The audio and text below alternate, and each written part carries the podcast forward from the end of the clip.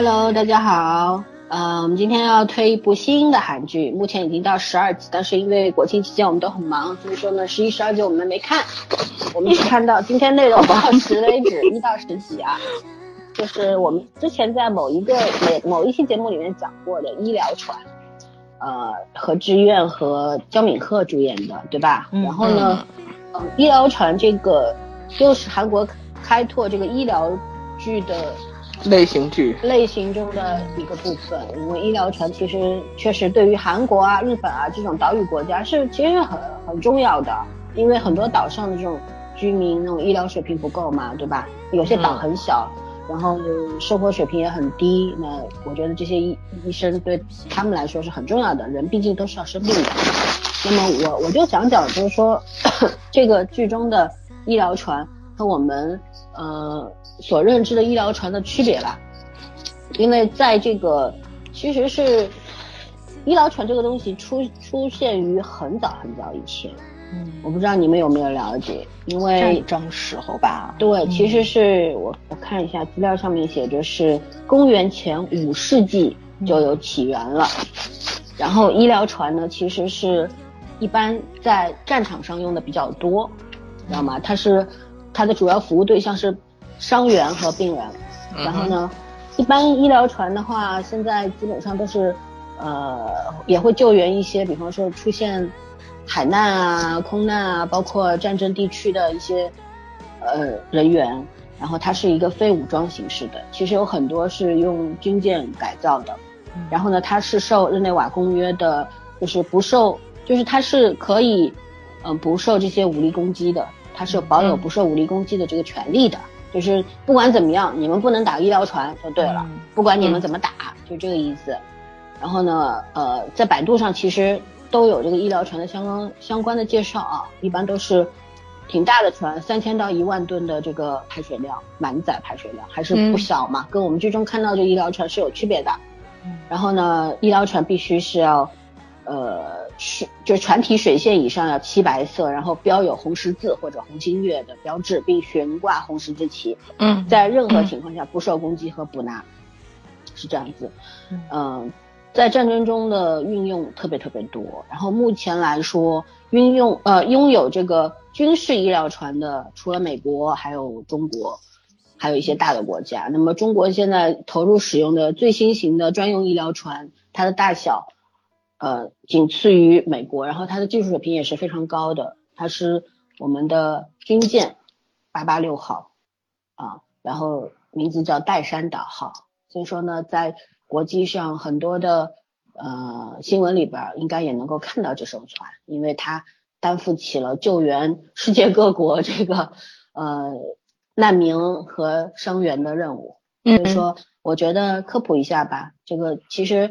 因为以前我们有做过一个活动，因为这个世界上还有一种飞机，也是一种医疗飞机，因为我们接触过给一架飞机捐款，就是它是给专门给各地那种，嗯，比方说要移植这个叫什么膜视网膜，然后还有那个白内障的儿童啊等等，就是仅限于儿童，给他们医治的一一架飞机，然后跟医疗船的性质很像，它也是。不受这个攻击和捕拿的，然后呢，呃，飞到世界各国去医疗医治这些生病的患儿，我觉得这些东西都是这个世界上的阳光啊，特别特别好，嗯，对吧？嗯嗯，好，那言归正传，我们就回到我们的这部剧韩剧《医疗船》当中。这个韩剧的医疗船呢，其实是一一艘小船，我们也看到了。对吧？里边医生也很少，船上医生和护士都是有限的，还有一些几个船员是负责驾驶这艘这艘船的。所以说它是来往于韩国的，因为韩国是个岛屿国家，它除了它的本岛之外，还有一些很小很小的岛屿，上面居民也很少，可能说不说不定就百把号人的那样子。所以说呢，这个医疗船会定期的来往于这些岛屿之间，提供医疗服务。然后我们呃，关于这个演出。呃，不是演出团队了，说错了。关于这个演剧员团队，我们请早早儿来介绍一下，好吧？嗯，Hello，大家好。然后医疗船是 MBC，就是面包车这个电台出品的周三跟周四的作品。嗯，然后水木剧，对水木剧，查了一下导演叫朴才范，然后作品有《想你》，应该也是一部当年比较热的那种嗯，大虐的剧，对非常虐那个。对对对，非常虐，我就记得那片子应该是在冬天拍的吧，朴尹恩惠的脸一天到晚冻都是通红的，没错，对特别可怜。嗯，啊，不是我的口味，所以我没有看过，嗯。嗯，没有办法去比较。然后编剧是尹善珠，然后作品也作品也比较有名，就是黄真一《大王世宗》，可能这种年代比较厚重的剧，古装对剧，古装剧，嗯，对，所以估计编剧就是那种驾驭剧本能力还是挺强的，嗯。嗯，演员也是非常有名的，刚刚老三也说过了，和志愿、江敏赫，虽然年轻对吧，江敏赫，但是呃相对来说演技还可以，就长得又帅。然后男二号李瑞元，他这部片子特别好的地方就是黄金配角特别多，大家都很眼熟，李光奎啊、郑京顺啊、李汉伟啊，所以说他整个幕后团队还是非常非常强悍的一个。从它开篇第一二集的时候，收视率就很高，破了百分之十，然后一直是蝉联这个水木剧的冠军，最高达到百分之十二。嗯，现在相对来这个市场的话，三大台这个收视率已经挺高的了。对、嗯我还特意去查了一下，就是那种汉化的那些评论，微博上面有。虽然收视率挺高的，但是我发现骂的人还是挺多的。呃，主要就集中在就是这个，估计跟咱大陆这帮看剧的人差不多。键盘侠喷子，键盘侠，对对对，都觉着男主的演技实在太弱了，有点拖和姐姐后腿，都觉着女主演技是没有问题的。但是以他这个咖位来说呢，他现在演成这样，也叫不尽职。对对对，反正也是各种骂吧，就是对，嗯，再加上编剧，大家都认为立意虽然比较新，但套路比较老，没什么惊喜。但是这也承认啊，虽然骂的多，证明他也看了，所以收视率还是挺高的。嗯，我看的过程中还是挺喜欢的，因为呃，不管韩国怎么样，他一直在找新的突破口，对吧？因为医疗剧确实是医患关系就就这几种，但是他找了新的突破口，再加上他拍摄那个外场地是不一样的，不仅仅是手术室了，他放到了各个岛群中去。海岛风景实在是太美了，导演驾驭这风景片能力很强，我觉得他真的是拍的这个风景的宣传片一样，看完之后特别想去旅行去，这还是挺厉害的一。去啊去啊，反正你自由着呢。对啊，一人吃饱全家不饿。对对对，嗯，反正挺煽动人的吧。再加上我觉得就是，这是我第一次看这个医疗剧，能看出来喜剧的案例，对吧？咱们可能一会儿要去聊剧情嘛。它的大部分的医疗剧案案例都是那种痛彻心扉呀，很深刻呀，要不煽情，或者说是那种大家就开始互撕了那种，会让你见到就是比较人世间比较低俗的那一面。但他没有，他这个是用了一个非常喜剧的方式，让大家去见识了一下男女情爱方面的一些小故事。哦，我觉得这是给我最大的一个惊喜，还是挺好玩的。嗯，剧情上是也算是有突破，我个人觉得挺好看的。对，嗯，搞定。嗯，搞定。对，就搞定了，好吧那我们下一部分聊一下这个演员和演技，还有人设吧，就是角色啊。我们让圈圈先来说，因为何之苑姐姐是她家的，对啊，是我们家的。嗯，虽然我一直不明白为什么女生会喜欢女生，但是还是要我喜欢很帅气的女。生，我喜欢几个女生都是属于骨子里很帅气，但是外形不能太帅气，我不喜欢外形过于帅气的女生。嗯。嗯，呃，何志远我我喜欢蛮久了，应该我之前也说过，就是其实我说实话，我觉得他演技是很不错的，就是在韩国女演员里面算中上等，但是嗯绝还、绝对还没有到顶级的程度。就是韩国还是有几个很厉害的女演员的，但是我很喜欢他这个人，就是他骨子一种帅气，包括他对他职业的一个怎么说呢？因为他真的是让我觉得就是说特别自律，而且因为他喜欢演那种武武打戏啊之类的，就是这种对体能要求很高的戏，所以她一直是自己对自己的体能要求很高的，就是包括跳绳啊、日常运动什么的，真的就是活得特别开朗的一个女生。然后包括她，好像她一直是单身嘛，也没有什么新闻出来。对，嗯一直也没有什么绯闻出来，一直是单身，就是活得我觉得特别阳光、特别特别正能量的一个人，所以这也算是她时隔两年之后的电视剧了。因为她的习惯是电视剧和电影是穿插演的，然后嗯前上一个电影是好像是个致命恋爱，我没记错是和陈柏霖演的吧。然后现在还前一段电影节又是拍的追捕，还好像在上海电影节他还去了。嗯嗯，上海电影节他去了，穿个蓝色的礼服，我有印象的。然后这个医疗船算是今年初，从出这个新闻开始，我觉得这剧其实还挺命运波折的。呃，他是最早定的主角，然后后来就是中间又说这个剧的制作有点什么问题要延后，然后反正折腾折腾吧，最后还是定下来，还是如期播出也不错了。但是我觉得就是这个角色，就像刚才森森聊天说的一样，除了我们家何洁，她也不知道谁能演。就是这个女主实在是骨子里面太帅了，嗯嗯，就是一个怎么说呢，靠普通家庭的孩子自己拼，就一路拼杀。你想，因为医学院在哪个国家都不算是很好考的学校，嗯对，然后咱国家，哪个国家都不是，咱是咱们国家，咱国家会比较好考，咱国家最高分不不是医科，嗯，不是吗？不是，反正嗯我只知道河南的孩子，反正医学院考的分数都还蛮高的。对对对，国嗯外是的国外是是最聪明的孩子学医，咱国家不是。也也差不多，什么医生、法律、分数还是很高这是重点吗 高，对，这是重点吗是重点。是重点，啊还全国重点呢。全世界重点嘛，我拉回来不讲了。我就觉得这个剧好像他以前也没有挑战过医生的角色，然后这个剧的角色就她一出来，我觉得毫无违和感，就感觉她就是这个女主，嗯，名字叫什么来着？我突然想不起来了，让我看一眼。这就我现在我现在看剧就不记不记演员的名字，你知道吗？对对，就看的过程中是记着，对对一会儿看完就忘了。宋恩彩，他也翻译叫宋恩在，也有翻译叫宋恩彩的。然后就是一个外表看上去冷冰冰的，然后一贯有点像他以前的喜欢的角色。其实一开始他这个短发角色，这还让我想起来《秘密花园》的以夏，但是后来就完全不像。嗯嗯那个是里面有一点点自卑和怯懦，这个就是一种保护色，一样冷冰冰的保护色，但是身上没有自卑的感觉。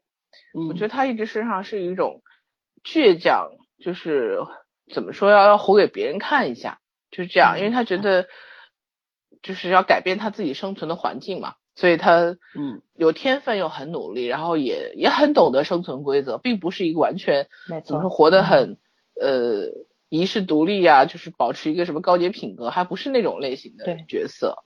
对，他是挺懂入世的一些规则的，但是嗯他终究还是个有原则的人。底线。对，嗯对，所以到最后他还是说实话就是被贬了吧？去医疗船上其实也是一种被贬，也是不愿意，呃，不愿意最后违背他自己的原则，也是因为他妈妈的一些就是说意外离世嘛，嗯。就看着自己医者不能自医是一种很悲凉的事情，更何况是这种亲人的离世，没有没有办法去帮忙，所以我觉得这个是特别残酷的一件事情，也就是因为这样他才上医疗船，所以我觉得这个人设就是前十集的话，我觉得怎么说呢，很流畅，就是很流畅，然后他演的角色也是外表很坚硬、很尖锐，甚至是有点冷漠，但是内心就是特别可爱，然后我刚说像纯洁的就像小白兔一样。然后时不时你逗一下，还有点惊恐，然后就这种他这种反差萌的角色，我一直特别喜欢。嗯然后我还很期待后续，就是说他这个角色会有会有什么变化，就他一直坚信他还会回到那个医院的。嗯，嗯嗯，我是是希望他回去。他肯定会回去，但是他回去最后嗯的、呃理由可能和他最初离开的理由闪回去的理由是不一样的。嗯，嗯，也许他理由从来没变过，他不是为了要做多大的这个什么科长啊什么，他是要让那些人承认想治病救人吧对，。承认他们的嗯错误。现在他意思就是说，对呃，因为我其实是不是我的不是我的错嘛，他现在还有一点胜负心，但是我觉得我希望他叫他回去的时候是更多的是慈悲心。嗯，嗯对要打，分吗？这个剧如果要打分的话，前八集我可以给到七点五，呃，前十集我可以给到七点五。嗯嗯，我们不打，你打了就完了。对啊，处人生处处都是坑，好吗？好吧，嗯那那嗯咱说说男主吧。嗯，说说男主，嗯，其实吧，因为我看到很多人都在说男主的演技相对来说比较稚嫩，因为毕竟何姐姐的资历在那里摆着。但是我看的过程中，第一是让我觉得比较欣慰，在两个人年年龄差并不大，因为我刚才记得他们俩应该差十岁往上了，至少十三岁，对吧？嗯，哇，好像真不少了，十三岁多了，嗯。第一是这个违和感没有，和姐姐保养真的很好，这个得承认，她颈纹都没有，这是让我最受不了的一件事情。你也你也考虑每天运动两小时，对对对，然后 这你会让他去死哎，他不说了吗？还不让我去死。第二个，第二个是两个人 CP 感还是有的，虽然我现在比较喜欢他跟男二号的 CP 感，但是得承认他现在跟两个小男小男生有火花。对，呃，还有一个原因就是。我是先看的医疗船的那个，就是呃第零集，就是那个涉外花絮的那种，挺长的那个电视台拍的。我我发现何姐姐好跟男二号的关系私下关系更好一点，就他们两个人就是看的过程中就已经非常熟了的那种感觉。但是，但是但是你看的是幕后对吧？然后我看第一集到到现在看到第十集，呃，现在就按他们现在算半小时已经二十集的时候。他跟男二号的关系还没有，还还没演到很熟那种。嗯，那可能我觉得这个私下是认识的吧，或者是更更脾气更投脾气的这种。对，就是说他台前幕后。因为男二号长得很可爱呀。嗯，没错没错，更帅气一点。圆圆脸。嗯，我们的男一号也很可爱，好吧？都都很可爱，都很可爱啊。嗯。对，就是就是那个谁全那个何姐姐全是跟这两个男演员在剧里面的那个角色跟他们私下关系，我觉得那个处理的特别好。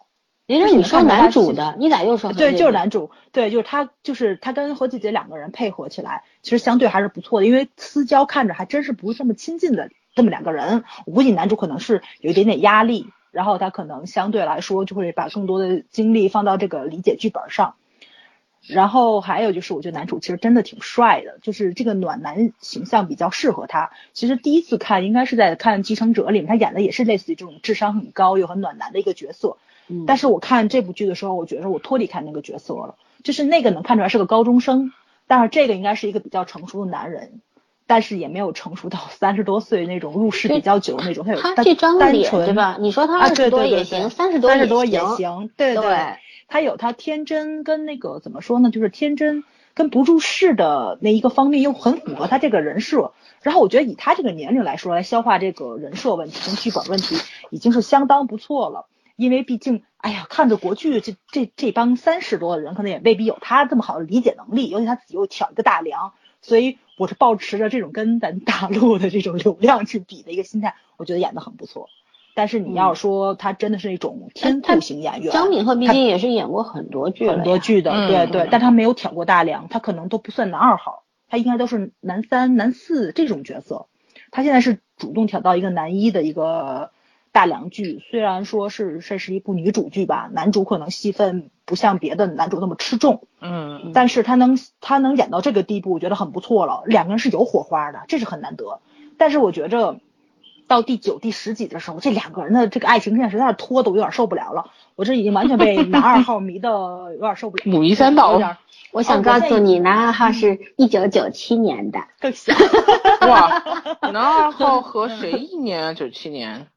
水瓶座，关晓彤一年，嗯，对，九七年好像是关晓彤，哎，多少？嗯，哇，好小啊，真的是，好小，嗯嗯嗯，对，我我我现在是一九九七年的小男，迷迷的五迷三道，没有罪恶感吗？没有啊，他演的挺爷们儿的，我觉得他可比显得可比那个男主岁数要大，要成熟的多。你这是夸人吗？本来他长得就不显小，这个得承认，对吧？他长得就不显小，他倒是不算小，可是也没有老啊，但是也不老，二十多岁，我的天，才二十，嗯，二十岁已经演成这样了，嗯嗯，所以我觉得年轻的演员相对来说驾驭角色，第一没有拖后拖后腿，第二是有闪光点，这挺难得的。就还有那个叫什么全敏娥是吧？就是那个小护士。嗯，哦，那小护士是个爱豆，那小护士是个爱豆，嗯，好像是第一次演剧，哦，真的一点都不像，我觉得他那个娇憨劲儿演的非常好，包括 看到自己男朋友跟自己闺蜜，然后因为重点那闺蜜还是那个男孩，他 他那秘书，他爸的秘书。哎呦，这世界真小。对对，这世界特别小。哦，他这个医疗船把这个人物综合到一起，就挺有意思的。因为毕竟他就是一个岛国生活，对吧？就就这几个小空间是有限的，是有限的，对对对。所以就是七大姑八大姨，你认识我，我认识你，这是挺正常的一件事儿。所以这个戏剧冲突，它就放在这个人物关系上，我觉得还挺好玩的。这个编剧设计是挺精巧的。但是我觉得仅限于前几集，前几集给我特别大的惊喜。后面看的话，确实得承认，那个就是观众们批评挺对的，他套路化的东西挺多。嗯嗯，套路化的东西挺多，因为可能也是因为大家看医疗剧看太多了，你脱离不开这些必要元素，没有办法。韩剧现在那个套路很深啊，它其实也对他们来说也是一种局限性，就是说他可能不自觉的就会套路了。嗯，然后自就自己被套路了，就是这样子。对对，没有办法。对，所以你只能寄希望于这种套路化的东西被演员吸收的更好，然后演员把这个套路感融化掉，嗯，观众才能入戏嘛。所以这部片子，我觉得他为什么选了这么多黄金配角，原因原因就在这儿了。这几个配这几个配角从这个方言上、肢体语言、动作上，然后互相的人物关系上，这几个人都处理的非常好，特别抓人。我还是还是更喜欢看配角的戏，这得承认，因为男主角这个爱情线。实在是太拖沓了，所以你就会从这个套路化的东西里面去找亮点嘛。嗯嗯，但是得承认人家的演员就是好，不管是主角还是配角，所以这部剧质量虽说没有多上乘，但是吧，它确实是一部非常水准之上嘛，已经对对对，及格线以上，嗯，对及格线以上，非常值得看。嗯。对，好，那我来重点介绍一下男二，他叫李瑞元，像刚刚说过了，一九小池前脚进进那个什么部队，你获得什么收军官吗？没收他，没没没收他，嗯，喜欢而已。就是一九九七年二月十七号出生的，然后他他拍过不少戏，但是我一部都没看过。有那个锥子，就是二零一五年和那个池贤宇演的，他也，然后一任意依恋金宇彬的那个我也没看。他爱上了我的谎，李玄宇的那个我也没看，没看，只看了医疗船。然后他也做过音乐银行，就是那个综艺节目的主持人。哦，然后李瑞元，我他的经纪公司你们都知道，他是宋仲宋仲基同公司，哦，水花车太虚，对对对，他是宋仲基和朴宝剑的同门师弟哦。哦，吴总，嗯，看来是是还没有培养到他，对对对，估计刚刚现在开始给他资源了吧。嗯，然后他也出现，呃，出演过《云画的月光》，是一个小小角色，但是，呃，就是，对，随剧组拍摄一个月后，就是因为个人原因退出了嘛。后来就是，反正就是所有的剧可能都没有什么重要的角色，所以说。医疗船算是他第一次挑出现在，也不算大梁了，男二嘛，他这算男二还男三搞楚了啊，嗯，反正戏份也不算很多，除了这部剧好玩的就是除了男女主之外，其他人戏份都差不多，对，嗯，对吧？对，所以你都意识不到哪个是女二、女三什么的，嗯，对对对。然后李瑞元的那个，我我蛮喜欢他的，我是觉得这个孩子虽然只有二十周岁吧，算二十一岁。但是他身上有一种特别成熟的那种气质，对，没什么孩子气，嗯，然后可能是跟他家庭有关，因为他爸爸是个职业军人，他他说他小时候是想成为跟他爸一样成为职业军人的，后来怎么就走到演艺圈去了？反正也不是爱豆，就是做演员出身的，做做主持然后做演员出身的。我觉得虽然演技谈不上多好吧，但是我觉得呃要比。很多的这个同年龄的这些爱豆演技要好很多，嗯，因为他还是很自然的，对吧？对，张弛有度吧？开，对对对，嗯。然后本身我觉得这个脸型也是比较特别的，因为他是圆圆脸，跟韩国现在流行的斜拔子脸和那个尖嘴猴腮的都不一样，嗯，看着比较善良。因为宋仲基小宋也是圆圆脸，我就喜欢小宋就是圆圆脸。脸，嗯，对，人畜无害型的。呃，我们马上回来的那个包子。对吧？包子都知道吧？哦，李生基啊，对他也是圆脸，我就喜欢啊，李生基是圆脸，对，就喜欢这种圆脸的自然的，看着又善良，对，没怎么动过刀，然后温软的那种小捏捏，很有好感，很可爱的这种脸型。所以说呢，我我是其实一开始这个剧出来的时候，我对他倒是没怎么关注过，嗯后来就是他的戏份开始多起来，就是他和他他开始大概是第四还是第五集开始出现了他已经去世的哥哥，对吧？他回忆起他他跟他哥哥，然后怎么面对父母，就是他在这个家庭里是一个被遗忘的孩子，对，嗯就是他哥哥太出色了，阳光下的阴影，对他又是一个学韩医学的韩医师，对吧？嗯他爸又是一个西医医院的院长，外科大夫，嗯整形外科的大夫，嗯然后他爸一心希望这个给让他哥继承医院，结果他哥哥是怎么去世的，现在还没交代吧？啊，交代了，是他哥哥去接他，机场接他，然后哦，对对对对，生交通事故我去世的，对对对。嗯。然后他父母可能对他还他爸有怨恨，对，有怨恨，但是嗯其实父母对孩子是没有隔夜仇的，估计嗯他爸更大的怨念就是因为他居然是个韩医生，对，没有 没有跟着他学，没有后继无人了嘛，对。对吧？嗯。他们家还是蛮厉害的。嗯。我们后来看到第九、第十集的时候，女主到他们家去吃饭，对吧？嗯。虽然那个岛屿不是他们家的，但是你想想看，就是跟这个岛主是朋友的这样一个家庭，然后他讲一直他爸一直在、嗯，对，不是体制吧？他也应该也是那个阶层内的，对，对嗯对对富豪阶层，毕竟是医院的院长，嗯又不是公立医院、对，私立医院，嗯对吧？嗯所以说还是很厉害的一户人家。然后呢，我是觉得这个剧里边，我补充一下，女主的性格就是人设，我超喜欢，嗯，我很喜欢这种，就是那种圈圈说的很帅的女生，嗯很洒脱，但是又不是冷若冰山的那种。其实他内心是有火的，然后很有很慈悲，对吧？你看她嗯其实看上去，他给外人造成的影响印象就是他是一个呃为了前途啊，为了钱呐、都是不顾一切的人。没不要，就一开始第一集的时候我们就看到了嘛，他那个童年的那个师兄弟跟另外一个医生说，说他这么拼命不就是要当科长吗？嗯对吧？他其实谁都不了解他，他其实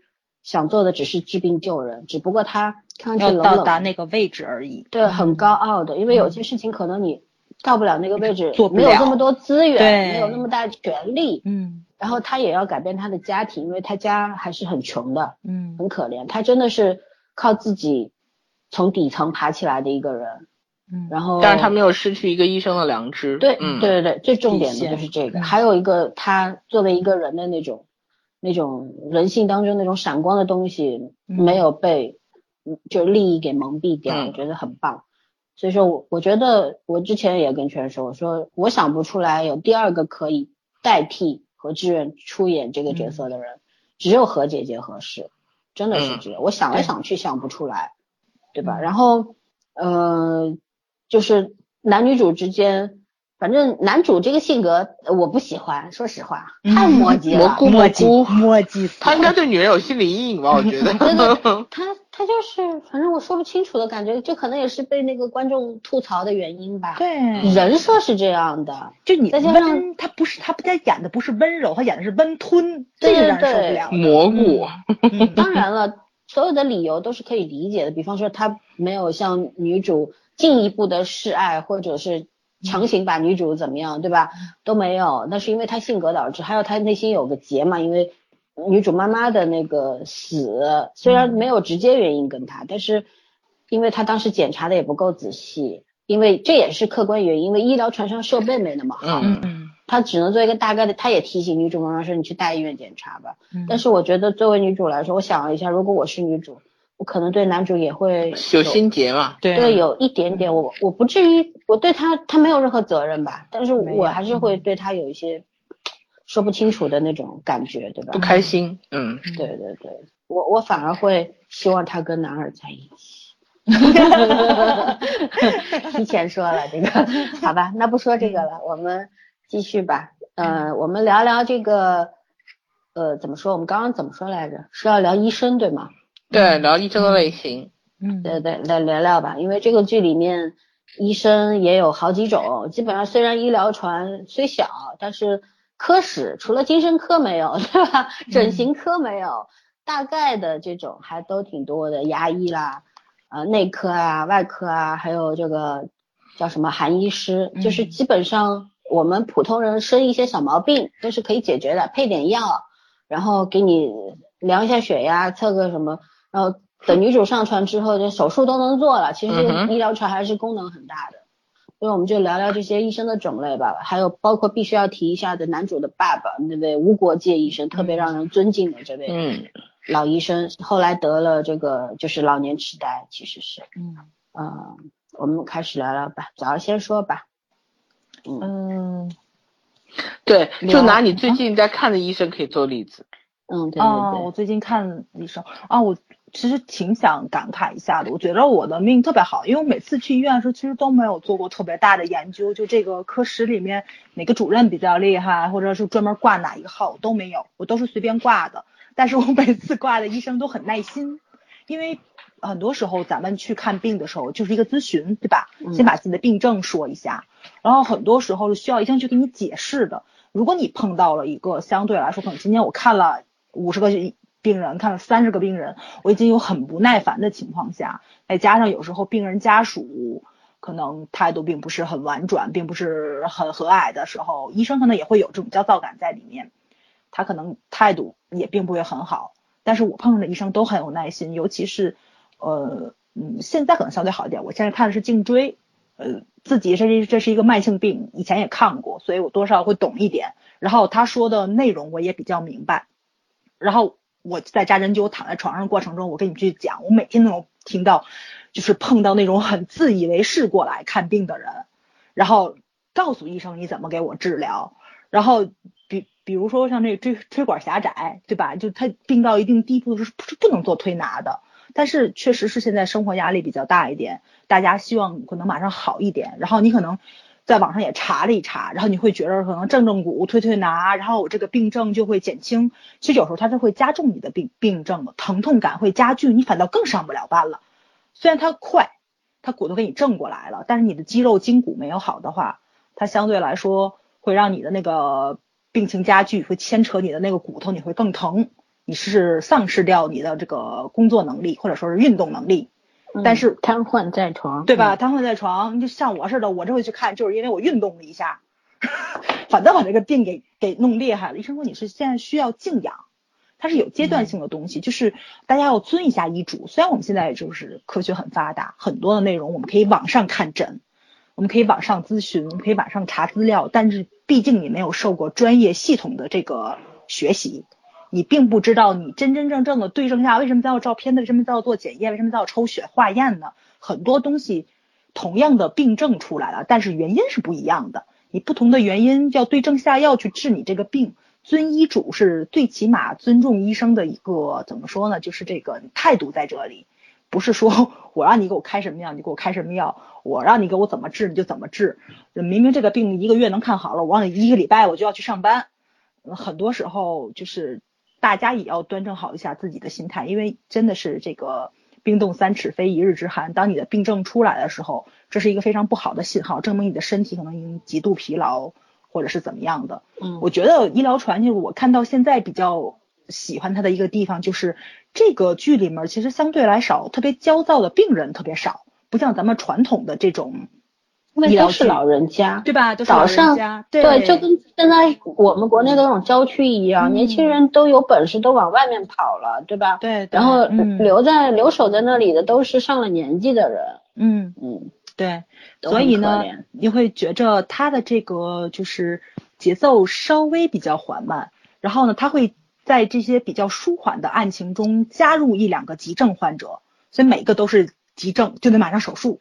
然后呢，呃，你会看到这种穿插的内容在里面，但是它真正的医患关系，它没有去探讨，这是我觉着比较新鲜的一个地方。因为咱们在此之前也去讲了咱们 国剧的一些医疗剧，咱们太喜欢去吵架了，然后把这个医患关系放到里面，医生吵，医生跟家属吵，家属跟病人吵，然后病人跟医生吵，就是一个特别大的一个循环，或者是有的时候是患者跟患者吵，家属跟家属吵。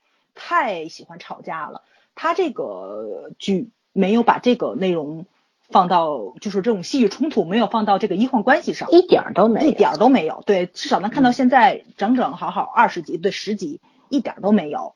然后你没有焦躁感，有病咱就治，我觉得这个是让我特别治愈的一个地方，就是那个舒缓心情。因为我看病吧，还真是就是大家特别喜欢激化矛盾。就是你不是把这个东西放到这个病症上，我怎么治好它、解决问题上，而是放到疏解压力、疏解情绪，然后 把我这身上的负负能量扔到你身上去。其实这个是一个特别不对的地方。嗯，对，因为你因为确实咱们今天也去聊了，因为生病肯定不舒服，对吧？患者不舒服，然后家属照顾你，家属也不舒服。但是这种东西是要你需要你自己去消化的，你不能把它转嫁给医生。然后医生这个垃圾堆多了，他就是一个垃圾车，他也要往外扔。他扔给谁呢？他又不能扔给患者，他只能回家扔给他的亲人。对，所以相对来说大家互相体谅嘛。其实就是你说，嗯，我就觉着就是呃，医疗船吧，又开了一个不一样的视角，就是让我看的过程中，因为他现在演了十集嘛，其实他真真正正。明面上想讲的一个东西就是和解，因为所有的到这个岛屿上的医生，不管是谁，每个人心里都有一个伤痛，是一个无法解决的伤痛，而且都是跟亲人之间的，就是对吧？男主、女主，然后男二号，他们都有一个无法跟亲人和平共处的一个症结在，不管是因为什么原因，是因为病痛，是因为遗憾，还是因为这个就是人生价值观是不一样的，但是他应该是想讲一个。和解的问题，他真真正正是把这个病因放到医生身上，他没有去讲患者怎么样，医生跟患者之间怎么样，讲的是医生他作为一个人，他需要去处理的一个真正的一个人生课题，一个人生难题在哪里？就是把复，嗯，我们国剧很大的问题是把简单的事情复杂化，但是人家你说韩国有没有医疗？医患关系绝对有啊，哪个地方没有？有人地方就有医患关系，对吧？对，嗯。但是你说这个岛屿上，虽然说这个医疗船的设置是很精巧的，因为它本身，你看医疗船是在一个秀美的风景当中，山海之间穿梭，对吧？然后您可能也比较朴素，但是我们其实也很清楚，嗯，看上去朴素的地方，因为愚昧，因为无知，可能有很多东西会给你形成困扰。对。尤其是专业人士面对这些人的时候，可能他他会头晕的，你知道吗？说不清楚，那怎么办呢？但是呢，病人对有一个好处就是这些留守的老人家，还有一些上了年纪五六十岁的大爷大妈什么的，嗯，他们可能因为生病之后，他们本来就很弱，嗯，对医生是有依赖性的，然后也会比在医院里面治病治病的这些患者更信任医生。为什么？因为他们没有能力得到更好的治疗和帮助嘛。嗯。对吧？对，所以说这个也是占了一个设定上的一个便宜。所以说，而且韩剧本身不太愿意把这些丑陋的东西摊开给人看的。没错，没错。他们韩剧和韩影不一样，韩影就是要把丑陋的给你看。嗯。但是韩剧不是，韩剧是把美好的给你看。对。但是我们在这个剧里面没有看到丑陋的东西，对吧？我们看到的有焦虑的老人，有患病之后无助的可怜兮兮一个人晕倒在家里没人帮助的老人。有面对着父母生病、孩子无能为力的那些年轻，就是这些，就比如说有一集有一个大爷已经白发苍苍，他孩子都是四五十岁的人了，对吧？然后爸爸吃东西噎着了，其实就是一个很小的事儿。嗯，我们需需不需要去学一些救援知识？其实是每个人都需要的。嗯，但是他女儿不会。嗯，然后怎么办？正好有另外一对医生，就是这个不知道男几了，这个牙医牙医上岛了去吃东西的，然后 碰巧了。然后就救了他。其实这些急救办法，其实在这个里边有个特别好的，就是我你看我们普通人有没有几率每个人都得大病？我觉得很小吧。有很大多数人是无风无险的，就是得点小毛病就到老了，安安然然就去了，就是这样。得一些小病，那其实小病的话，感冒发烧那没办法要就医，对吧？但是遇到说一些这种什么吃东西卡住啦、卡喉咙啦，或者说突然怎么样？做学习一些这种医疗知识是必须的，我觉得这个是一个很好的科普性，在这个里面。没错，没错，对对。而且他好像也讲了黄金救援多少分钟之内是人是能救过来的，对对。放弃，对吧？对，嗯。对他他在那个专业上面的一些小知识点特别好。嗯。对。然后呢，就是说它里边虽然手术场面也挺多的啊，但是 而且圈圈最不能容忍这种。嗯，韩剧的开膛破肚，对，韩剧这个每一个医疗剧都会特写，每一个地方都特写。我不知道，我以为在看医疗医疗科普片。嗯，血淋淋的，他们要做真实化，但是我觉得其实不做也是可以。以前我们在节目里也讨论过这个问题，你不做人家就不知道你在开刀了嘛？对对对吧？你非要弄出来。我看这么多年美剧，我都没有觉得看这么恶心，你知道我那种感觉。这个处理的真实感，我只能说他的道具做真太我我其实每一次他手术刀在那个肚子上一划，我这后背一凉，你知道吗？我每次都知道我感觉。上，你知道我为什么这次特别吐槽这个剧吗？之前你手术刀划划叠扭抹抹转画个圈我就忍了，你知道吧？嗯。然后他这个前两天不是有弄开还要扩扩扩胸，那个抓来抓去搞得跟屠夫一样也就算了，那个心脏抓进来放进去的。关键那个就是还有内脏取出的镜头啊，就那那就算了，还那个 啊什么，就是那个骨折那个小男男孩那个手被绞断的，哦，当时不是，你知道那个为什么？我就恶心那一段，然后他那个胳膊那点还是超细的，就是肉那个那个肉不连着，对，嗯，线就是手术的那些缝合线绞到肉上的那个细节都有的。以后你们要是有兴趣回去再看一眼，给我恶心死了，你知道吗？他就是要做这种真实性，但是我觉得。哎呀，也要考虑一下观众的接受度吧，对吧？我没有看医疗剧，不是看纪录片干嘛呀？对，我不是专业搞医生的。对，这是这个可能韩剧 估计专业搞医生的还真的会吐槽。对他们什么呀？这是 编导可能会认为说这个是专业性的体现，对吧？尽量真实。但是其实要考虑到观众的不适感，还有专业人士的挑剔，没办法的。我是这么猜的，我不知道对不对啊。因为他们电视剧可能在这方面还没有分级制度，但是这个应该是锻炼他们道具组跟那个什么这种专业镜头这种咨询团队，可能是就还是他们那种锻炼法，趁现在分级制度还没出来。他们有分级啊，他们有的，他们但是我估计医疗方面十九禁不都对对对十九禁，但是我估计这个他们可能没有加进去。你没发现他最近出来医疗剧都是这种吗？也许他们觉得这是特色，要就要把这一方面越做越细，越做越真实。你说他们就知道给 TVN 那些什么罪案剧打个马赛克，就不知道给这剧打个马赛克吗？那个应该已经出来了，那个分级制度。也许人家就是想要跟美剧日剧有个区别，靠拢一下，把这个做成特色，反正就是忍不了。然而呢，我就是觉得说。这种开刀什么的还是小事情啊，挺挺少的，在这个剧里面，大多数他遇到的就是普通人的普通病，嗯，也有一些，比方说那个岛上的 那位兢兢业业工作很多年的，有病并不普通，比如说那个男朋友进去那个，这真呃，那那个等会儿说，你也不好意思说，对吧？我就说那位就是诗人老教师。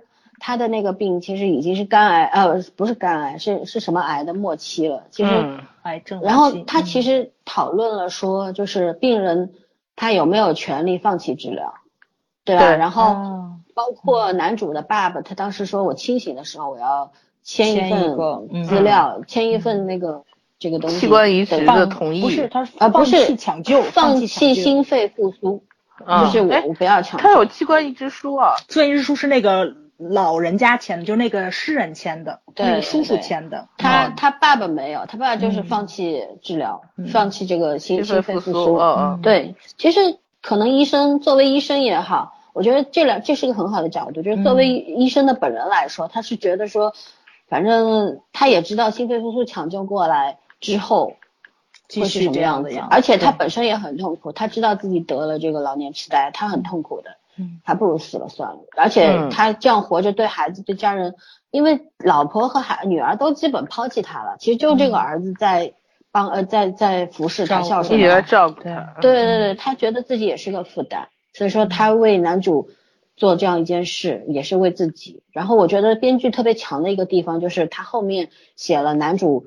跟女主说，我我爸签了这个之后，我觉得我轻松了。嗯，他是，而且他就就是他说的都是大实话呀。对，人为什么要那么虚伪的活着？就觉得哎呀，我对父母必须要能救就要救，哪怕上呼吸机，哪怕植物人，我也要让他活着。其实不是，可能作为医生的他们来说，觉得生命诚可贵，但是尊严，我对尊严和我自己，我是有权利，我没有权利决定自己怎么。出生，但是我权利有权利决定自己怎么做，就是有体面的死去，对，要有体面。然后像那个诗人这位这位叔叔呢，我觉得他放弃治疗，我不知道后面，因为后面两集还没看，不知道他到底后来女主有没有非要给他做这个手术，或者他自己后来同意了，但是就看到第十集而言，他是一直就是放弃治疗了，对吧？嗯知道自己还有三个月不活了，没没意思。我这三个月抓紧时间给孩子们再多教一些他们的东西，嗯然后多多写，把我以前写的那些诗没写完的诗都写下来。我觉得这也是一个很好的方式。嗯，就是我看到这个时候还挺感慨的，就觉得说，虽然我应该没有那么倒霉，老了会这样吧，但是我在想的是，如果真有这么一天的话，我应该也会放弃，因为我觉得对没有意义。嗯嗯，如果活得有质量、有意义的话，三个月和三年又有什么区别？对吧？嗯当然，这不是每个人都会做出的选择。所以这这部剧虽然说，嗯、假如刚刚介绍说，嗯，呃，口碑没有那么好，但是收视率很高，评价不高。我看的觉得可能人还是很多的。其实嗯你们有没有觉得这部医疗剧和以往的医疗剧有不一样的地方？它其实内心嗯它当中讲了很多很多非常现实，俗话说非常接地气的一些事例，对，就是当我们真实的人发生真实的事，然后真的生病之后。该怎么办？而不是去虚无的讨论一些什么非要救人啊、治病救人啊、什么对对，呃白衣天使啊，不是讨论这些，嗯。就是讨论实际的东西。对。对，尤其我挺喜欢女主跟男主吵架，就是他们两个人吵对那个诗人的治疗方案的时候，女主觉着我是医生，我就要救人，她没有错，然后男主也没有错，男主觉着你除了要救人之外，救人以外你要照顾他的心情，就是病人尊严也很重要。然后他知道就是。你在手术台上突然离世，就是马上死掉，跟你还有三个月的时间去完成自己想完成的心愿，哪一个更重要？他考虑的问题跟女主其实角度是不一样。其实两个医生一个是站在医生的角度，一个是站嗯在病人的角度。没错，没错，嗯对，尤其是他们两个人处理问题的方式，我非常喜欢。就是女主我要救她，那么我就按照我救她的道那要去走，他马上去查资料，查这个病人的那个病情的那个光片，我怎么样实行手术，然后能找的朋友我都要去找。他是一个也是个执行力很强的人，男主执行力也很强。他联想到他的父亲，他去找他的父亲这样做到底对不对？他去思考自己这样想有没有问题，然后跟老师去谈，就是两个人都是那种解决问题的一个态度。对他怕自己这样选择是错的，他最后把决决定权还是放在病人的手里。就是就是这部片子你会看到医生对病人的尊重，然后病人对自己的尊重，包括两个医生之间这种，呃，为了一个案例，为了一个病例，两个人去争论的这种比较专业态度，就是 专业素养比较高的两个医生之间的碰撞。他其实所有戏冲突放在这个上面，不像咱们国剧是有那种比较比较低端的吵架那些台词，他这其实他也吵，我觉得他挺吵的，这些人没事就打一架，但是 有内容，这还是谁呀我不好意思，呛到了，想说话突然想呛到岁数了，你这是。啊啊，没事，你继续。嗯，啊，我讲完了，我讲完了。再 刚让我插话是吗？吓回去了是吧？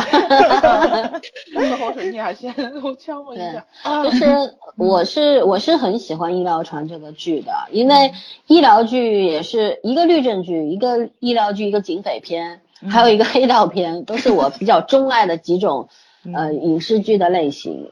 然后医疗剧呢，说实话看了真不少，美剧也好，日剧也好，看的很多。国产剧、医疗剧我看的是最少的，因为就像早上说的，国剧的编剧现在除了擅长写吵架，也没什么别的本事，咱就撇开他不谈。嗯我们就谈韩剧的，因为在这之前，今年其实还有一部特别棒的医疗剧《金师傅》，嗯，还记得吗？对吧？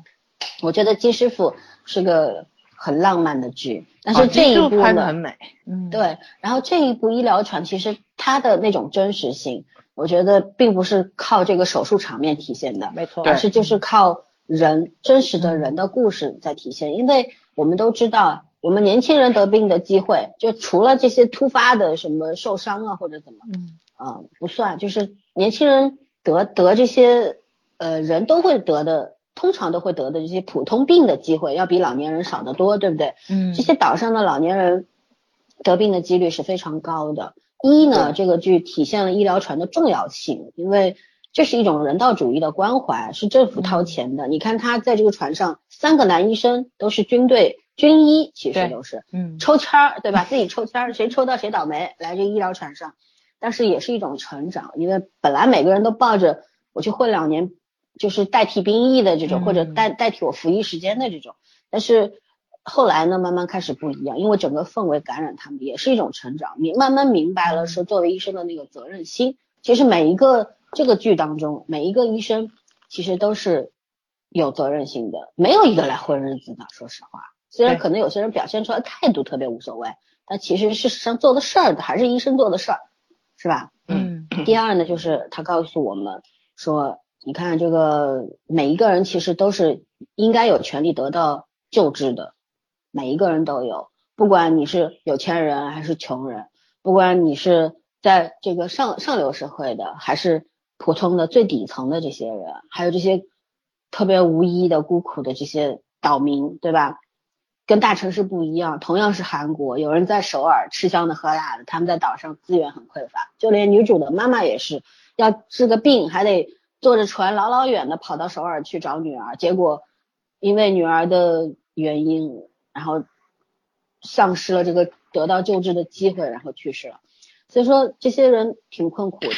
然后我不知道我们中国有没有就是这种民用的医疗船，因为我刚刚也介绍我们的军用的这个医疗船还很多，对吧？我们也投入到很大的这个世界战场上面去或者怎么样，嗯、但是民用的我不知道有没有，因为我们的呃也有很多群岛啊，对吧？这些岛民有没有得到相应的？因为我们这方面没有做过研究，但我希望是有的，因为我相信有有很多的白衣天使我一定我去查了一下，就是嗯。他们好像有那种驻岛的那种医生，得嗯看可能岛上有多少人，就是因为我是查什么查离岛医生查出来的，嗯。就是日本的医疗系统，日本的医疗系统其实刚开始就类似于韩国这种似的，小的辅助岛屿是没有医生的医疗系统，嗯。嗯，然后他们应该是在四十年前，就是就是现在比较有名了，就是日本医疗系统好像全球都有名了，排行第二好像是，嗯。就是因为呃这个人是住在岛上嘛，他的弟弟就是因为没有得到救治，然后没有医生过来嘛，就死掉了，就去世了，然后他就立志一定要改革日本的这个医疗系统，叫什么德德州会是叫什么呢，我查一下，反正就是呃这个叫对对对德德州会，用四十年的时间，他就成为了就日本第一大、全球第三大的医疗集团。嗯然后在就是那种比较小的岛屿啊，它就是完全普及掉人口比较稀少，然后医疗设备比较短缺的时候的，就是这种地区的这种医疗服务，让碰不到医生的这些人怎么样去治病。然后咱们国家相对来说，我估计可能大部分就都是这种离岛医生。韩国这个医疗船，呃，不知道咱们国家有有没有，但是医疗系统比较完善的这种，它都会在比较偏僻的地方设置这种医疗系统。医疗站，嗯。对，医疗站应该是医疗站，因为我们对。觉得我好像咱这边这种民用医疗船应该不太有吧？对。对，嗯。嗯，赤脚医生肯定是是有，对。但是 前些日子我不知道你们看没看微博，微博上有一个特别大的新闻，就是说妈妈在家里给孩子输液，然后呢，就女儿比较大了，她可能是比较新鲜，因为家里给孩子输液用针管什么的，她把一管肥皂水还是什么的打到了给小儿子输液那个瓶子里，嗯致使这个孩子在医院抢救给救过来了。然后底下网友都在说，为什么都在家里面去输液呢？然后他们写的就是比较偏僻的地方，就是这种去医疗站拿完东西，家家户户可能都会有一些比较少见的病啊，输液什么，在家自己就解决了，因为你没有不像咱这这么方便，我去一趟比较近，打个车就到了。我可能要走山路，走几个小时啊什么，都是成批量拿回家，在家里面自制，是这种。对，就其实，在这种条件嗯艰苦的地方，能够为病患服务的，我觉得都很了不起。跟城市里面这种大医院的医生，嗯。医医生，我觉得可能在技术上有高低，嗯，呃，但是我觉得从奉献，然后从他的职业专业角度操守嘛，嗯，对，是没有高低之分的。无论你是大医院顶级的医生、外科大夫，对吧？还是你在嗯。山沟沟里边儿、或者在小岛上面给这些老人家、小朋友看病的对这些，开药我觉得啊什么的，都都嗯是一样，都是很高尚的人。没错没错，嗯嗯，然后我们来聊聊这个吧。其实我嗯非常有兴趣就是男主的爸爸，这位无国界医生。我们都知道无国界医生他长期活动在哪里呢？就是那些战乱的、非常贫穷的地方。我们大概知道，就是非洲更最多嘛，对吧？打仗不停的地方，然后非常经常有病，呃，这个什么这个病毒啊，那个什么呀，嗯，反正各种灾难降临，嗯啊，天灾人灾，然后他们在那些，因为爸爸为什么会？我觉得他那个得到得老老年痴呆，我反而觉得是一种上上天的恩赐，嗯，因为他是因为因为受了很大的刺激。其实我们可以想象，虽然我们没有不可能去经历那种那种状况，但是可以想象说，这样一个技术高超的医生，对吧？然后在战场上救人无数吧，应该说是。我我看这个书，我想起来《浪漫医生金师傅》里边最后出来的那个金惠秀饰演的吴国杰医生，他他当时不是在手术室里面指挥大家做手术嘛？他就说，战场上没有这个，也没有那个，你们所想象的一切都没有，所有东西。甚至于找子弹，拿什么找？拿这个侦查，就是扫雷的那个仪器，来来侦侦查这个金属的位置，是可可想而知是多么艰苦的一个环境。然后，这个爸爸经历的应该也是差不多的吧？嗯，虽然没怎么描述，但是我们也看到一些零星的镜头，就是炮火纷飞啊，然后到处都是枪声啊，嗯，然后对一个人的刺激是很大的。一个人内心再强大。当每天都在面对这些的时候，然后有又因为有很多人，因为不是你技术不够，而是你的医疗条件不够，得不到救治和帮助的时候，那种然后去死去了，然后那种无力感应该是他最大的那种挫折感吧，他会觉得好像自己也没什么用，对，然后各种刺激之下，他才会变成这个样子。嗯，我看到他爸的时候特别印象，因为这位演员演过太多角色了，对啊，这演技是太好了。他还演过何志远的那个，哎呀，我想起来了，他和这个呃男二的妈妈都是《秘密花园》里面，《秘密花园》里面男二的妈妈演的是玄彬那个角色的妈妈，嗯，然后这个爸爸是演的何志远的爸爸。对啊，都是反正演员之间也是 各种串来回串场 都认识。对，但是就是爸爸的这位演员的演技。真的是太好了，他的那种彷徨，对吧？我我看到他有一场戏，就是在街道上面，他觉得哪儿都是战场，他想跑，他一直觉得他在阿富汗或者在哪里，对，然后就是要跑，就各种跑，然后在街上听到那个汽车喇叭声的时候，吓得躲起来那种，哎呦，好心酸，就觉得，哎，这么好的一个人，怎么会这样一个结局呢？但反过来想想呢，如果他是清醒的状态。可能更可怜，因为你会思考，会想，他现在清醒的时间越来越少了，对，大多数时间是糊涂的，也许对他来说反而是一件好事吧，嗯，就挺很心酸，真的是，但是就觉得这些人好伟大，就是这是我们普通人做不到的事儿，对，也不是每个医生都愿意愿意做的，嗯，对，都都愿意去那里，因为那个是朝不保夕的地方吧，也许一颗弹片飞过来就挂了。谈什么理想，谈什么什么都没有，对不对？嗯嗯，是连生存都没都都是都是问题的地方，所有的一切都不存在，就是这样，挺那个的。我们聊聊女女主的这个成长经历吧。嗯，我想说，我想要女主妈妈那个菜谱，真的特别可爱。不要你，你截图去。嗯，特别可爱。我想想，女主妈妈其实会的也挺多的。对，就是，哎，反正其实这种人设是挺那个，这种家庭的设置其实很戏剧性嘛。嗯。爸爸是一个赌棍，不负责任；妈妈在这样的环境之下，含辛茹苦养大两个孩子，都挺有出息的。弟弟上大学，为了爸爸还要还宁愿不上学去搬砖。不过你们俩有没有觉得弟弟喊那个男主姐夫的时候，我我简直内心全是 OS 好吗？俩差不多大，对呀，感觉他还大。这个这个弟弟是呃拥抱月亮的拥抱月亮的太阳。拥抱太阳的月亮里边，就雍月里边那个，呃，丁一宇少年时期的那个扮演。我我没有看过那个片子。那岁数不大呀。他好像也叫李敏镐。好吧。对，不大不大，二二十出头吧，不大。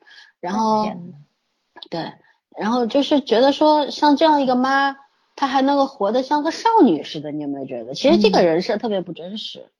嗯就活得跟个少女似的，就受尽了伤害，对吧？含辛茹苦养大一对儿女，嗯然后又那么美好，内心那么的温柔善良，嗯你说这种人设现实吗？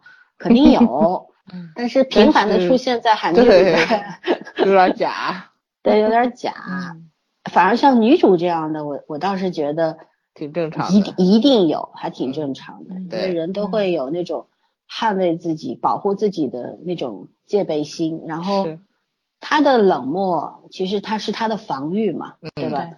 他也没有关系，也没有背景，也没有人捧他，他所有的一切，他其实圈圈刚刚说的，他他什么都懂，他知人情世故，嗯。但是不世故这个人，嗯。就是他也知道该付出一些什么，牺牲一些什么来换取他想要达到的目的，对，嗯，也知道有些牺牲是必然的，嗯，但是但是我知情识趣儿吧，嗯知道游戏规则，对嗯但是人都是有 bug 的，对吧？就是嗯他感情上是个傻子，然后完全不会恋爱什么的，所以说我觉得这个人设设置的很巧妙，嗯挺好的。嗯他的他的成长，呃，也很也挺动人的，我觉得。就是我们一开我一开始的时候误以为他就是那种特别常见的高冷女王，然后看着看着呢，觉得她可能是一个呃腹黑型的高冷女王，就是觉得呃想用自己的技术来换取利益的那种人。嗯但又看着看着呢，觉得不太对，她其实呃她就是个普通的，不太擅长交际就是一。个一个很纯真的姑娘，一个小女孩儿。对，嗯然后你看她当时，她其实离被开除出这个这个什么医院的时候，是因为她告诉病患患者，就是这个手术就是是、嗯。对，然后他是背叛了同行嘛，还有自己的师傅，对吧？被踢嗯走了，然后医疗船的船长就把他给接收回来了。嗯。对，然后他到了医医疗船上之后，一开始也是不理你们的，所有活动都不参加，我管好我自己，我的目的就是挣钱，然后回去。嗯对。呃，这个时候我我觉得他也是一个冷酷的人，然后再慢慢看看呢，不对了，他他是其实是一个，包括到那个诗人他要治病的时候，他他愿意不要那个什么论文，论文写他师傅的名字，对吧？嗯。嗯，什么都不要，我只想救他。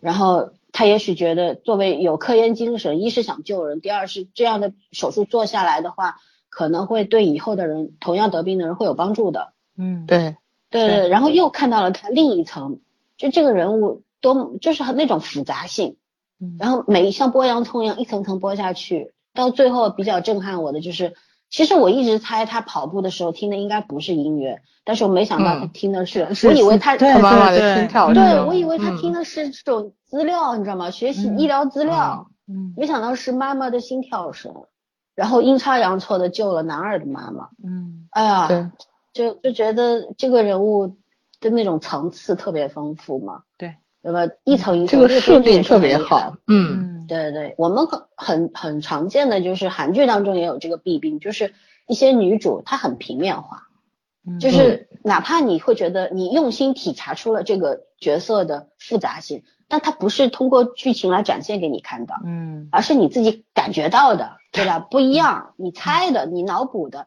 但这个不一样，它就是一个一层一层一层告诉你，这个人很具体，嗯。他不可立体不平面，他非常嗯。立体，嗯。特别棒，我很喜欢这个角色。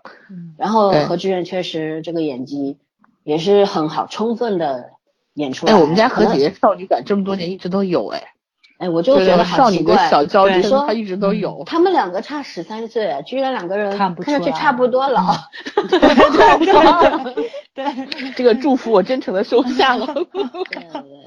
嗯，唉反正就就是就是，而且我觉得他的那些就是圈圈说的那种娇羞感，还有那种反差萌，有的时候他有点懵，他可能有些东西他很懂，但是有些生活上小常识他很不懂，嗯但是他也愿意去尝试一下，比如说烧饭，嗯对吧？看着菜谱在那儿烧也是整不明白，不知道缺了什么，就是你能看出他性格上他不是一个十全十美的人。对，对吧？嗯他他有很多的问题，但是这些问题不妨碍他活下去，也也不会妨碍伤害到别人，嗯反而是一种生活的情绪。对，嗯是一种生活情趣嘛，对吧？嗯挺逗的。这样一个人如果没点缺点的话，太可怕了，就有这种感觉，真的蛮好的。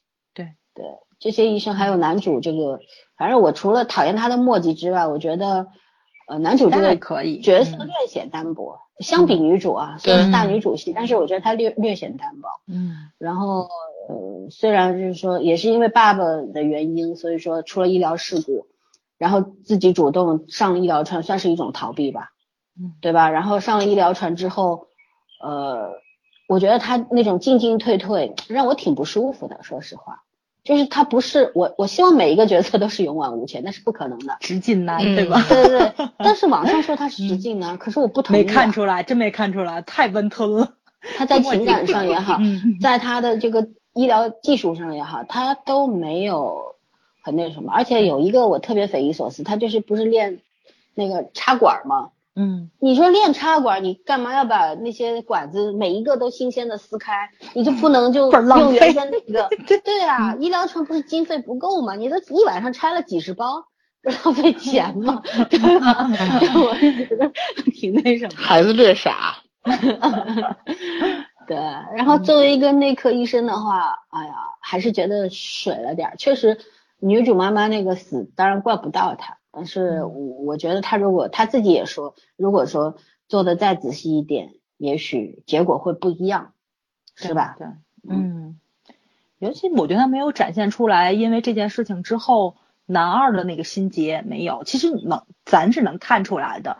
他嗯每一个病人，比如说有一些病症了之后，然后没有去看病，他其实挺担心的，经常打电话去追，嗯或者现场去看那个病人，他就想看这个病人有没有去继续做检查呀什么的。嗯应该是这件事情引起的，但是他就没没有继续去讲出来，或者说他演的并没有这么焦急，没有这个心结在他心里烙烙印的那的那种感觉。嗯，对，你知道为什么我喜欢男二吗？我觉得男二就一个字爽，嗯他他干什么都是。嗯，对他才叫直径呢，他在情嗯感上也是，一旦我确认我喜欢你，我哪怕你喜欢别人，我也要告诉你我喜欢你，我要追你，嗯，对吧？但是当他跟女主说说我爸要把医院，因为我是韩医师，嗯我我不能继承医院，我爸要把医院给你，咱俩结婚吧。女主说好啊，然后后来女主他们俩说说了几句之后，这他男二就说哦你不喜欢我对吧？嗯然后也就这样了，他嗯其实内心是有点小受伤的，眼神嗯当中有一闪一闪而过的那种。嗯那种遗憾，或者说有一点小伤伤害、小伤害，但是我觉得他很爽，那就是我知道你不喜欢我，那又怎么样？。对，然后他也会告诉男主说：“你好好把握哦，嗯我要一起追哦，说不定我就把他追到了。”对对对，就是这个。对，我觉得他演出层次来了，其实是对啊，他有层次他如果偷偷摸摸自己追。我就鄙视他了。他没告诉男主：“错没错我要追喽，嗯你自己抓紧点儿。”他其实嗯其实是尊尊重男女主的爱情，不是不尊重。对但是我觉得他也尊重自己，尽尽尽尽管，呃既然我喜欢你了，那我就试试看呗。嗯你不喜欢我，我喜欢你是我自个儿的事儿啊，嗯，对吧？我追追看怎么了？追不到也没什么呀，我不尴尬就好了，你不尴尬就好，就是这样。然后他对，你看他对父母的那个，他有一种对父母有一种小的那种小小的狡猾。其实他也他其实很聪明啊，知道妈妈是一个反正特别爱孩子的人。然后，但是他对妈妈那种爱好像也没有时时刻刻表现出来，对吧？嗯因为嗯其实孩子对妈妈、父母的那种，有时候有一点烦躁，有有一点点讨厌，嗯他都表现的很清楚了。其实在这个里面，孩每个孩子，你看这男女主加上他，每个人都对父母有一有一层表达的，对但是三个人表达的不一样，对吧？男主是就是全身心的爱着爸爸，有呃但是内心对他有怨恨，为什么你你对我来说这是不可避免的，就是一种负担。嗯然后男二对父母，他明明知道我我就喜欢这种人设，就觉得我就知道你们的弱点是什么，我也会利用一下，对吧？嗯但是我也嗯爱你们。妈妈生病的时候，他那个急呀、嗯对吧？嗯不是那种冷漠无情的人，我很喜欢这种很很可爱的内心的那种男孩子。嗯所以嗯所以说，虽然我我还没有想要喜欢这个演员，但是我对这个角色我很喜欢，对，也是真的。嗯我我我是觉得我非常偏好这种就是很爽利的人，嗯是哎是什么就是什么，一是一二是二嘛，绕那么多弯干什么？我就是讨厌这男主这种磨磨唧唧的。就是真诚的磨磨唧唧。对呀、你你可以你有一百种方法理解他，可是我就是接受不了他的这种墨迹呀。其实道理很清楚，虽然在妈妈这件事情，就女主妈妈这件事情上，我是抱歉的，可是我完全可以跟你跟你讲清楚啊。然后我们可能需要时间去磨合，或者需要时间去。让你接受我，让你谅解我，让你原谅我，也不算谅解吧。我特别无法接受，就是这个点是可以提出来的，你知道吗？但是这个点是女二提出来，让我特别无法接受，你知道吧？就是这件事情脑回路特别大，对吧？他们刚开始两个人其实是不管这件事情在心里是不是根刺，两个人其实是都没有挑明的，最后是女二号给挑明了，然后突然之间两个人就想去谈这个问题了啊！我觉得这明明是你们两个人的问题，为什么要情感者提出来推动？没错，没错，就我我挺无法接受那这个女二号实在是太传统了，传统到让我快反感对，就像八十年代的韩剧女二一样，嗯，特别没意思。对，包括她后来说她病了，就算她真的病了吧，我也讨厌这种人设。嗯，就是难道你你死了，你死之前你还不让别人爱上别人了？什么话呀，这是 你你得你得一直跟着我。对啊，死算什么呀？你死是你自己的事儿，你为什么？还非要让男主抓上？所有了不起，人人都会死吗？虽然我们这么说有点残酷啊，有点冷酷，是的。但事实就是这样呀。为什么你你当初抛弃了他，你伤害了他，然后你回来说因为我病了，所以你你不要先爱上他，你过两年再爱他。只能看着我。对他来说，情感就是可以估价的，对，可以称分量。哎，所以我不管他是真病还是假病，反正这这个。就是很讨厌他，对，很讨厌。嗯，估计也是这个编剧太下力度去塑造女主的形象。我觉得这里面真的是所有的医生样。对对对对，编剧是有弱点的，情感线的推动，我觉得男女主的情感线推动他自己有点茫然推动的。嗯嗯，绕一大弯。反倒是我觉得男二号跟女主这趟线，就是怎么从。呃，互不关心到有友情的，然后进一步喜欢他这条线，其实写的倒挺好，所以我比较我也比较喜欢男二号这条线。而且而且我们可以明白的感受到，就是说哪怕反正我们知道男二是不可能跟男女主在一起在一起的，对对，女主是属于男主的，男二是属属于观众的，对吧？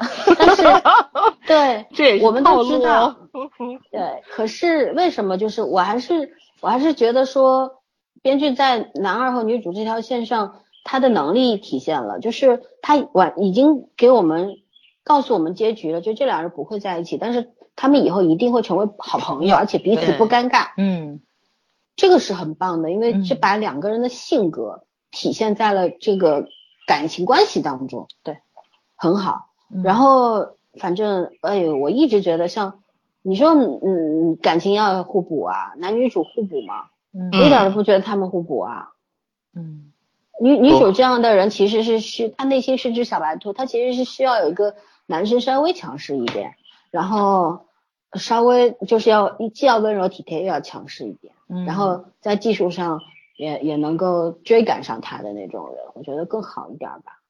反正我我是觉得江敏赫虽然演技不高不低吧，稚嫩，嗯，对，还是换一个人演的话，可能效果会不一样，会好一点。对，哪怕叫我们家戚风来演也会好。哎，你别说，还真是，嗯，能找到替代者。对对，嗯。我刚想想让你们家小囧子来演。啊，我们家小囧子太嫩了吧？好像还没跟何姐姐演过一大，这更显小。这个 对啊，这个小囧子那张脸一看就很孩子气啊。小囧子是九几年的？九四年是吧？九一。那对啊，也是差一样啊。我想啊，他七七八，对啊，差不多啊，十三岁啊。不是长相不一样吗？一个显老嘛。嗯。哎呀，反正已经这样了，也无所谓，差一点，差两点了。对，其实我是想说，说跟何何姐姐演戏肯定是蛮吃力的，她也没怎么使劲儿，她就演这么好了。嗯，对吧？对，这真没怎么使劲儿，我觉着。嗯，对。然后，所以这样才会逼得你家小九子发挥的更好，对他的实力还是有信心的。我们小九子马上要开新剧了，快了，快了，快了，明年年头就能看到。对啊，所以我就说没赶上这茬儿。对啊，演金牌律师哦，棒棒的。哦，这值得看。对对，好了，不要跑题。然后我们还要聊什么吗？还要聊什么？聊聊什么呢？其实爱情线也聊完了，其实也没有什么了。嗯对对对，就看后半截儿会有。我哎，我们聊一个好玩的吧，嗯聊聊这个剧里边儿让你留下深刻印象的片段，给崽儿一次机会，那个 劈腿男，太坏了。其其实不是那个，还真不是给我留下深刻印象的，嗯就是真正给我留下深刻印象是女主离开医院的原因，因为我因为我看的过程中又老师你不提前剧透了吗？嗯，对吧？然后我我也是透过吗？对对我这么坏，咱们在聊那个什么、那个名不虚传的 过程中，经常干这事儿对，因为他是揭露了这这个案子嘛，但是我嗯没有想到他细节润色的会这么好，他嗯就是会演到他触犯了整个医疗系统，甚至于嗯他离开了那个那个就是那叫什么韩方医院还是什么医院之后。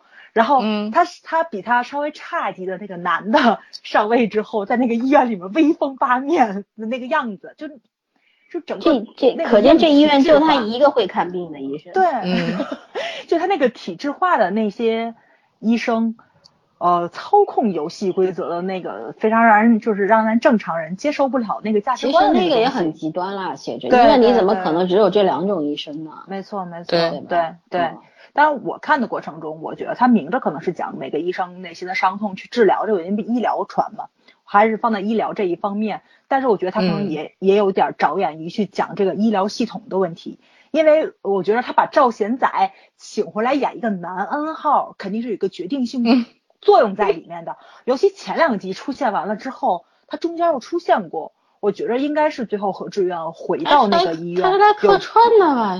他他哦，他要收购那个医院了。对对对，难道何志远那个回去当院长了？啊不不 不可能的不是回去当院长，我觉得他应该有一个暗线在里面，应该是在讲韩国医疗系统的一个颠覆的问题，就对吗是他和他应该不是讲整个研究，怕他讲讲那个医院，对哦对，因为要扯回去其实嗯挺难的，你有没有觉得？因为前面如果说你突然转到这个医院的这个细分上面了，我觉得很很精分了，很脱节这两件事情。嗯你怎么把这两个事情很流畅的连贯到一块儿去，其实是很难的一件事情。没错没错，就你自己是这个问题想一想对对对，就是女主会不会回去？因为我觉得她，因为我她一定会回去女主会啊他应该会回对吧去的。对，我觉得如果把女主放到要要回去的这个立场上的话，她应该会把那个医院的风气扭转过来，因为这是一个真真正正，因为女主刚开始她是一个顺从游戏规则的人，不管她底线是什么，她是一个知道这个医院是一个什么风气，是一个什么游戏规则，我我想留在这里，发挥我的光与热，我只能顺从他。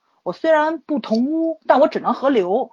但是他发现他合流的话，他也没有办法在这里边正常的待下去，他离开了，所以我现在只能改变这个环境，我回来，所以肯定是一个他那个他那个医院的一个风气的改变才能回来。我是比较想看这个，对我是寄希望于看这个，他后面怎么让这个女主回来？因为我觉得如果你那个医院不改的话，女主回来那那太没意思，还不如留在医疗船呢，还有八大集嘛，你就看他怎么、怎么怎么去圆这个？对对对，要不然这个嗯如果没写的话，这就是个大败笔。没错没错没错，对这是主线了，嗯嗯对前面搞那么多干什么来？对，嗯嗯，对吧嗯，但是我我觉得现在演到十二集，总有点儿感觉转不回去的。对，除非中间太拖太了，太散了，嗯太散了。没错没错但没错是这个嗯散也不一定是坏事，就是嗯如果你编穿起来有能力，嗯对能够把它利用某个事件，然后把这些东西就像穿珍珠一样、嗯一下穿过来，作为后面这个主线的铺垫，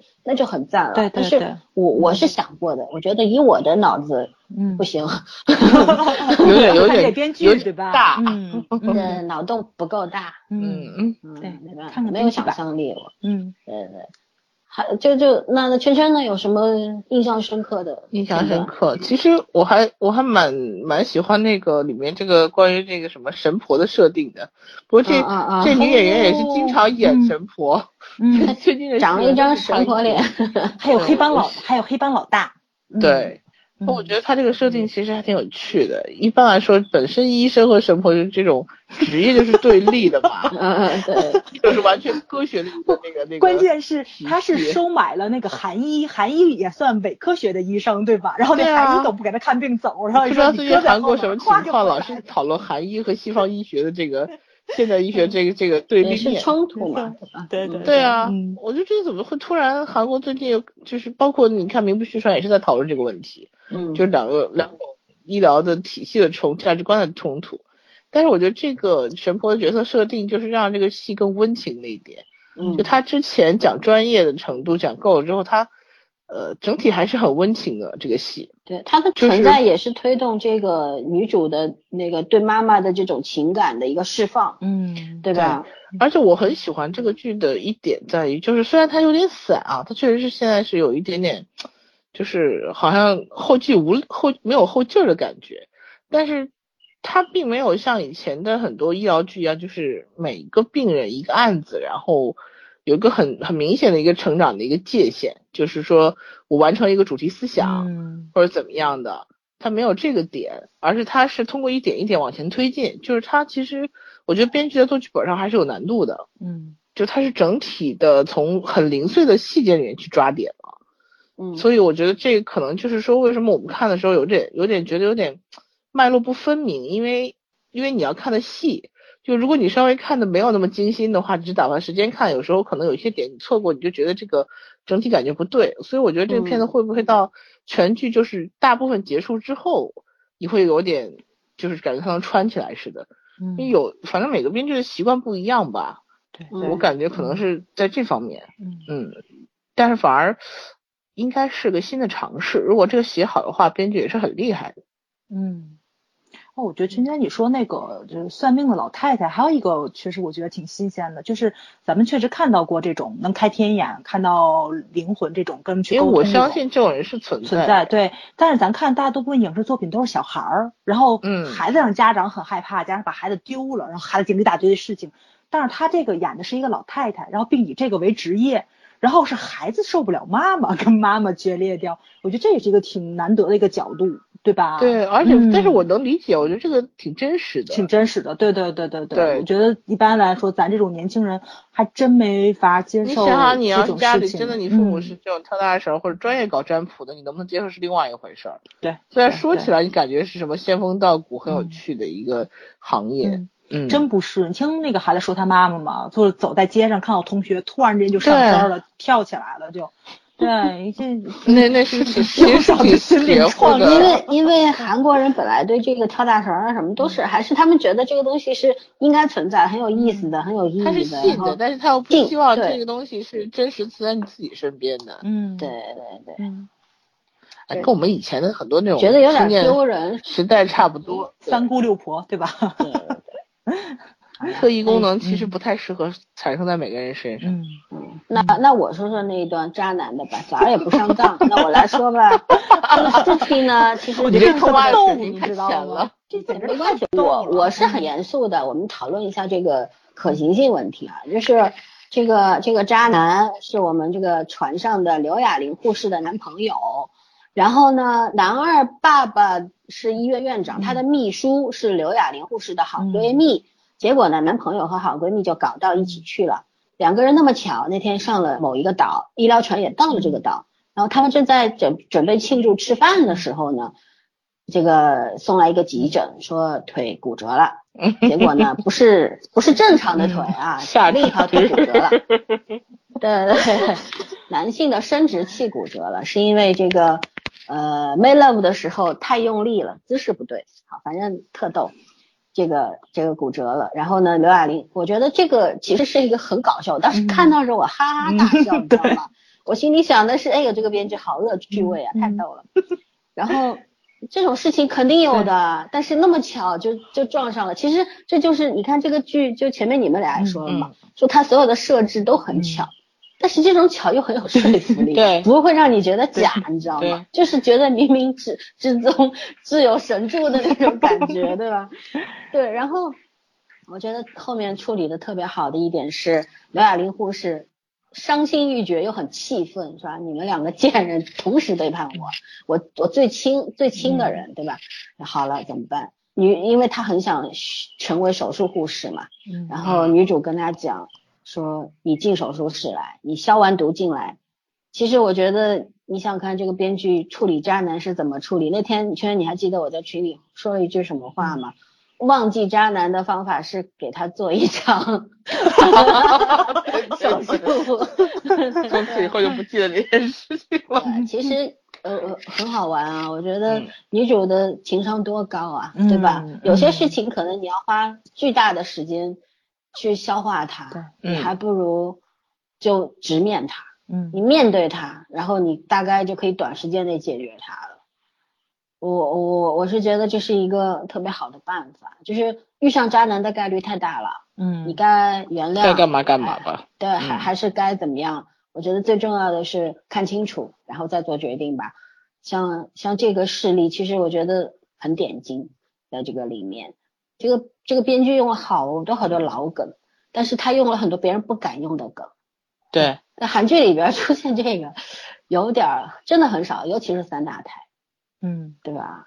啊，这个实在是太搞笑了，就我没有想到会加入一个一段这么这么这么欢乐的一个剧情，关键是。哦，就是所有男性角色的表情，听到那什么之后，每个人都不一样，但是都是，但是但是太欢乐了，简直是。对，然后当时那个另外一个医生，牙科医生，他他对男呃男二说还是男，还是对那对护士说，他说、说这个宋医生是女人吗，是女人吗？对，对他面对着这个骨折的男人的时候，居然不动声色，就就跟面对一滩一一个死尸一种感觉，你知道吗？嗯我觉得这个是一是体验体现这个女主的专业性，对吧？不管你哪儿受伤了，还是不管你是是什么人，嗯反正都是病人，很专业，对医生的专业专业素养。专业素养，对 包括那个诗人做职场检查的时候 对问着男主说：“不能你给我做吗 我不会。他是内他是内科，你那个谁是外科？对，？”哎呦，真是太可爱了，简直是嗯啊！挺好的，就是所以说我我是觉得这样，可能很多韩国观众，因为我们也知道韩国观众主流的是大妈们，嗯，还有家庭主妇们，他们可能更喜欢看一些情情爱爱啊。其实我们也一样，嗯你看我们有时候喜欢有一个阶段一直在看那些比较罪案啊什么的，嗯。但是看了一段时间以后有点吃不消了一，定要换味儿。对，要看一点开心的。嗯，然后，但是呢，韩国大妈们和主妇们嘛可能更喜欢看一些情情爱爱。韩剧从十几二十年前开始就是以呃谈恋爱为主的嘛，所有一切都是为了恋爱服务的嘛，对吧？嗯，然后这个剧里边恋爱反而是一条弱掉的线，没错，更重要的是体体现这个医疗的专业和医生们的嗯。专业素养，然后各种各样的问题和病人的问题，所以说。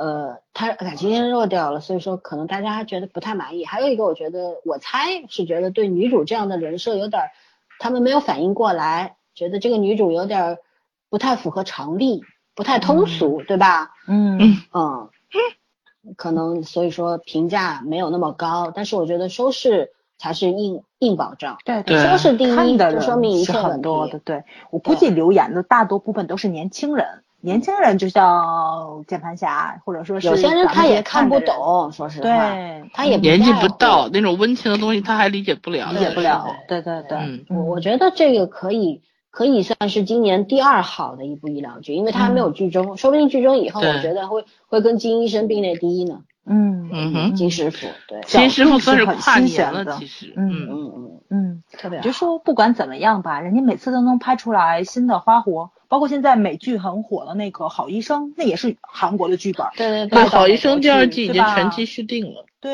嗯，第一季才出了两集或者三集。嗯，人家那个大背景、大设定，包括人设都非常好，我估计他应该不会加什么感情线之类的。但是那个、啊，不会，美国美剧拍这种医疗剧嗯太驾轻就熟了。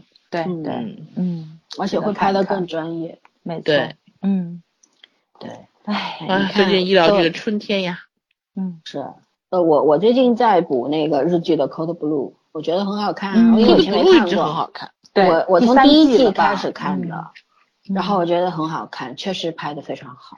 嗯，对，日剧的那个风格不一样，嗯，对嗯日剧有点偏美剧风，其实我觉得。对，但是它日剧又又很注重说人性问题，对吧？啊对对，他一定要跟跟美剧还不一样，美剧更更多的重点是放在这个医疗这个专业上面，嗯，但是日剧是要说教嗯，但是《Code Blue》还好一点，好像说教的意味没有那么还。可以，它基本上是靠情节打动人。对对对，靠颜值，嗯，对，而且比较好的医疗船也没有跟你讲太多的人性啊什么。没错没错。我觉得医疗船这个是个进步啊。嗯，人性是靠人去打动的，而不是靠嘴巴去讲出来。不是靠说出来的。其实金师傅当时也是在这方面没有把重点放在这个人性啊、讲道理的方面，他是用情节去推，然后很棒。点播一下就行了对。点到为止嘛，让观众自己。你塞的太满了，人家接受不了，不是接受，不是听不懂，而是不想听。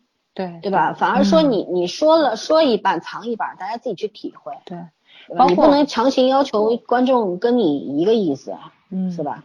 包括就是大家可能总觉得我们在吐槽国剧什么的，我这些日子在看综艺，嗯，然后我就看到那帮综艺，他经常采访制作人啊什么去讲这个流程的时候，我才发现就是这个预算真的是非会影响你很多东西的。嗯，所以说你跟人家那个预那个很低的预算去比的话，咱们这边真的大环境非常好，就是一个韩国韩韩国台湾的一个黄金配角，他说台湾那边拍戏就不都会给剧本吗？他也是对比两岸，他说他来大陆拍拍戏的时候，他说我一个角色是很配很配的角色，可能比台湾稍微好一点，就是他说我没有想到一个很配的角色，夸四十集的剧本全全给我了，他说我的整个大脉络我都知道。不是我演的角色或在演什么，我也知道。他说台湾这边是什么？因为预算的问题或者什么的问题，给我一张纸，我从十三集出来，十三集的纸，一到十二集发生什么我不知道，十四集会发生什么我也不知道，二十集结尾集发生什么我也不知道，我都不知道。今天这场戏十三集的戏，我有几场几场，然后其他演员什么的我不知道，我的作用就是演我今天这三场戏，十三集的三场戏，然后出场。他说我没有办法呀。他说我只能自己设计。还有比如说那个男主跟跟那个是就是比如说男恩号在那聊天，他是一个男恩的男恩，他是一个围观状态，然后就写的是让他自己就是在周围，就是可能一个大的一个全景。他说我怎么办？我没有办法。他说因为男主开一辆车来，他跟导演说导演我我围观这辆车行吗？导演说行。然后就是那种男主跟男二在吵架的过程中，两个人冷场的时候，他会啪加一句台词。就他给自己加戏，他说哇，这车真不错，就这个样子。他说到第十五集的时候，我又出来了，然后又是跟男主的戏，他 就又看这辆车来了，他还是围观这辆车。到最后结尾的时候，他说了就这么寸，然后正好是其中的好像是一个幕幕后还是制作什么时候也开了一个那牌子的车，他是什么？他是一路成长过来的一个角色，就是前面特别穷那个人，后来变得特别有钱，跟男主的车是一个牌子，但又不是那个车。然后他，然后他就找导演去了，说导演，那辆车能不能是我的？导演说行。他说，他说我们这些出现不了很多场面的那个就是配角，我们就只能给自己加戏。他说我们是创造性的演员。他说在大陆不是这种环境。他说他是这个人物所有的历程都是完全的。呃他是比较早来大陆，十几年前就来了。那个时候咱们可能还会开那种就是场前会议。他说连灯光师都要参加的一个特别大的会议室，五十多口子。每个部门的负责人都在这儿，他说连灯光都在这儿，灯光都要去讲他哪场戏要打要打多少灯，需要几组，需要多少个人，他都会跟导演去汇报。他发现大陆是这个样子，他说我是当天开会，我头一天晚上来的，剧本给我，我连剧本都没有看，然后问我就就每个人都要讲嘛，讲到他这时候他就他就懵了，跟导演说，我刚下飞机还没有看，老板呃，然后那个导演说哦好的，咔就跳过去了。他说他当时觉得特别给咱台湾人丢人，所以他他就要回去去学这种东西，就说。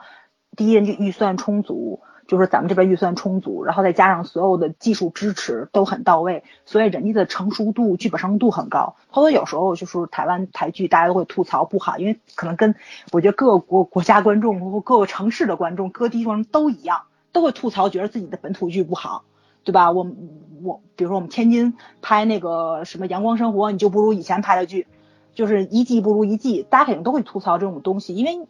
你可能看的时间比较久，透露化的东西多的话，你新鲜感会大打折扣的。嗯，然后，但是有些很多问题你应该去考虑到，当你的预算或者说是就就很多种因素在里面的时候，怎么去创造新鲜的东西给大家？其实我觉得，就是我这样去对比的话，我真觉得咱们这边相对来说环境还是比较不错的，因为至少钱上是够的。对我，我一直觉得咱这边大环境不好。因为专业人想干很多条条框框，但是后来我一我看这些综艺节目，我会觉着，其实真的是那句话，至少钱是够的，你能请到更好的，你真是能请到更好的，你能用最好的灯光，能请占用最大的地方，你能请最好的群众演员，对吧？嗯，跟他们那种小地方就又不一样了，他们那才真是弱肉强食了。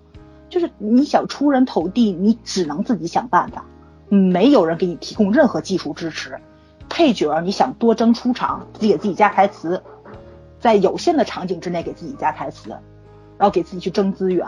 所以这个，啊，相对来说，我觉得可能还真是钱钱太多闹的，对，对，不用去争资源就有，嗯，所以相对来说，可能出人头地的心不像他们这么迫切，对，嗯。唉，没有办法，嗯，市场比较乱，比较乱，对，需要没有到分层了，嗯嗯，好吧，各有各的难处吧，嗯，那我们也差不多了，我们就推荐这个剧给大家看，希望大家能够都去看，因为真的很不错，至少我们是个人立场是很喜欢的，嗯，然后呢，就是挺有看头的，对对对，还有。